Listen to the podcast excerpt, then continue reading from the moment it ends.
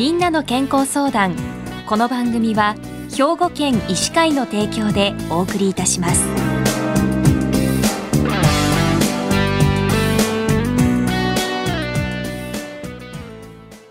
みんなの健康相談ご案内のキラ奈々子です。今週は兵庫県医師会常任理事予防接種担当役員の片山はじめ先生にお話をお伺いします。片山先生は神戸市灘区で片山キッズクリニックを開業されています。片山先生おはようございます。おはようございます。今日はよろしくお願いいたします。こちらこそよろしくお願いします。片山先生には今日インフルエンザワクチンとコロナワクチンについてお話をお伺いいたします、はい、えー、最近あのコロナウイルス感染症の流行はやや下火になってきたようですがインフルエンザの流行は春先から続き、まだ増えていくように見受けられます。新型コロナ、インフルエンザ、それぞれに対するワクチンの接種が進められている頃ですが、まず、インフルエンザワクチンからどのようなワクチンかお伺いしようと思います。どのようなものでしょうか？はい、インフルエンザのワクチンは、その年に流行しそうなインフルエンザウイルスの株を A 型で2種類、はい、B 型で2種類選定して、鶏の受精卵の中に入れることで増殖させます。で一定期間が過ぎて卵の中でウイルスが十分増えてきたところでこれを取り出してウイルスを薬品処理して不活化しつまり動けなくしてやって、でウイルスを包むタンパク質の一部であるヘマグルチニンという糖タンパク。これはウイルスが細胞の表面にくっつき中に入るための必要な物質ですがこれを集めて生成したものをワクチンとして使っています。これを摂取することでウイルスの表面にあるヘマグルチニンに対する抗体が作られウイルスが細胞の中に入るのを阻止する働きをします、はい、100%摂取できるわけではありませんので、うん、摂取してもかかることはありますが重症化は防ぐことが分かっています。ウイルスの部品しか入れてませんので、え摂取することで感染を起こすことはありませんでは続いてあの新型コロナウイルスワクチンどのようなワクチンか教えてください、はい、えー、このワクチンちょっと難しいんですけれども、ね。はい、えー、新型コロナウイルスもタンパク質からできたエンベロープという殻の中に遺伝子ある RNA を包むという構造をとってます、えー、このタンパク質の中にスパイクタンパク質という殻から突き出した構造のものがありこれが細胞と結びつくことで細胞の中に侵入し感染を起こします。コロナウイルスの遺伝子の中でこのスパイクタンパクを作る遺伝子配列を取り出して細胞がタンパク質を作る時の設計図にあたるメッセンジャー RNA を合成します。でメッセンジャー RNA をそのまま体の中に入れるとあっという間に分解されてしまいますのでえ簡単には分解されないように加工し細胞に取り込まれやすくしたものがワクチンの成分です。え安定な状態で細胞に取り込まれるようにするために20年以上の研究が必要です。そんなになんですね。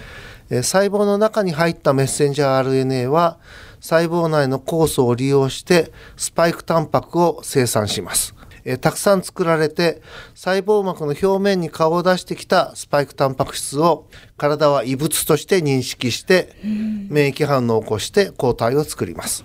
え当初は非常に高い感染防御率を示していましたがウイルスの変異株がいろいろと現れていくことで感染防御率は下がってきたものの重症化率や死亡率はかなり低く抑えることができています。はい、人の遺伝子は RNA ではなく DNA またメッセンジャー RNA はある程度タンパク質を作ったら分解されますし人の細胞の核には入らないことから人の遺伝子に影響を与えることはないとされています。そして今ウイルスの変異という言葉出てきたんですけれどもこちらどういうことでしょうか？はい、えー、インフルエンザウイルスもからコロナウイルスも遺伝子として RNA を使っています、はい人などの遺伝子を作る DNA に比べて RNA は非常に不安定な物質です。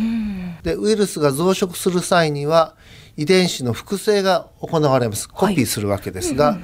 これがしばしば間違いを起こし元の遺伝子とは異なった配列の遺伝子が作られます、はい、新しい配列のウイルスが体の中で増えることができれば変異株として現れてきますインフルエンザのヘマグルチニンはい、コロナのスパイクタンパクの部分で変異が起こると作られていた抗体が結合することができずウイルスを抑えることができなくなります。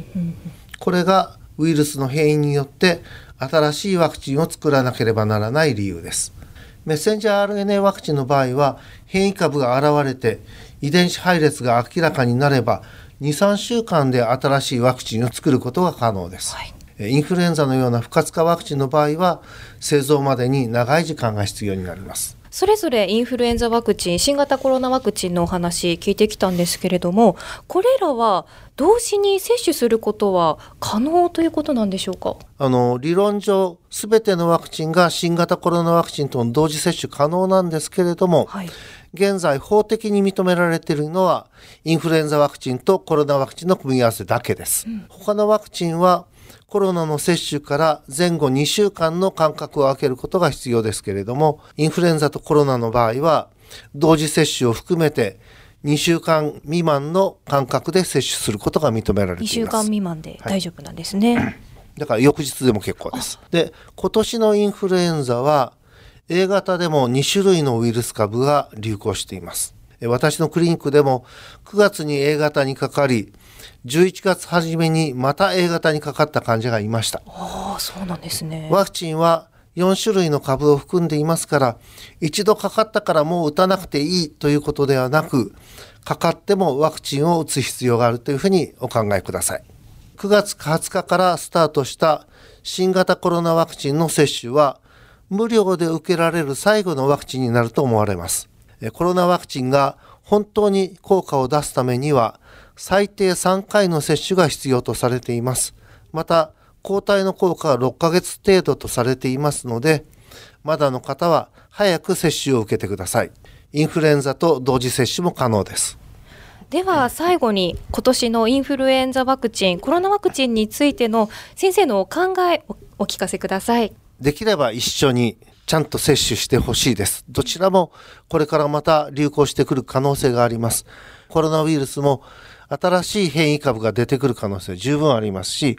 インフルエンザも2種類、3種類のウイルスが流行ってくる可能性がありますので、えー、皆さん早めに打ってください。で、打ってから2週間は、えー、効果が出ませんから、えー、早く打っていただくのが寛容だと思います。早めの接種が必要になってくるということですね。そうですね。はい。ありがとうございました。今週は兵庫県医師会常任理事予防接種担当役員の片山はじめ先生にインフルエンザワクチンとコロナワクチンについてお話をお伺いしました。片山先生ありがとうございました。ありがとうございました。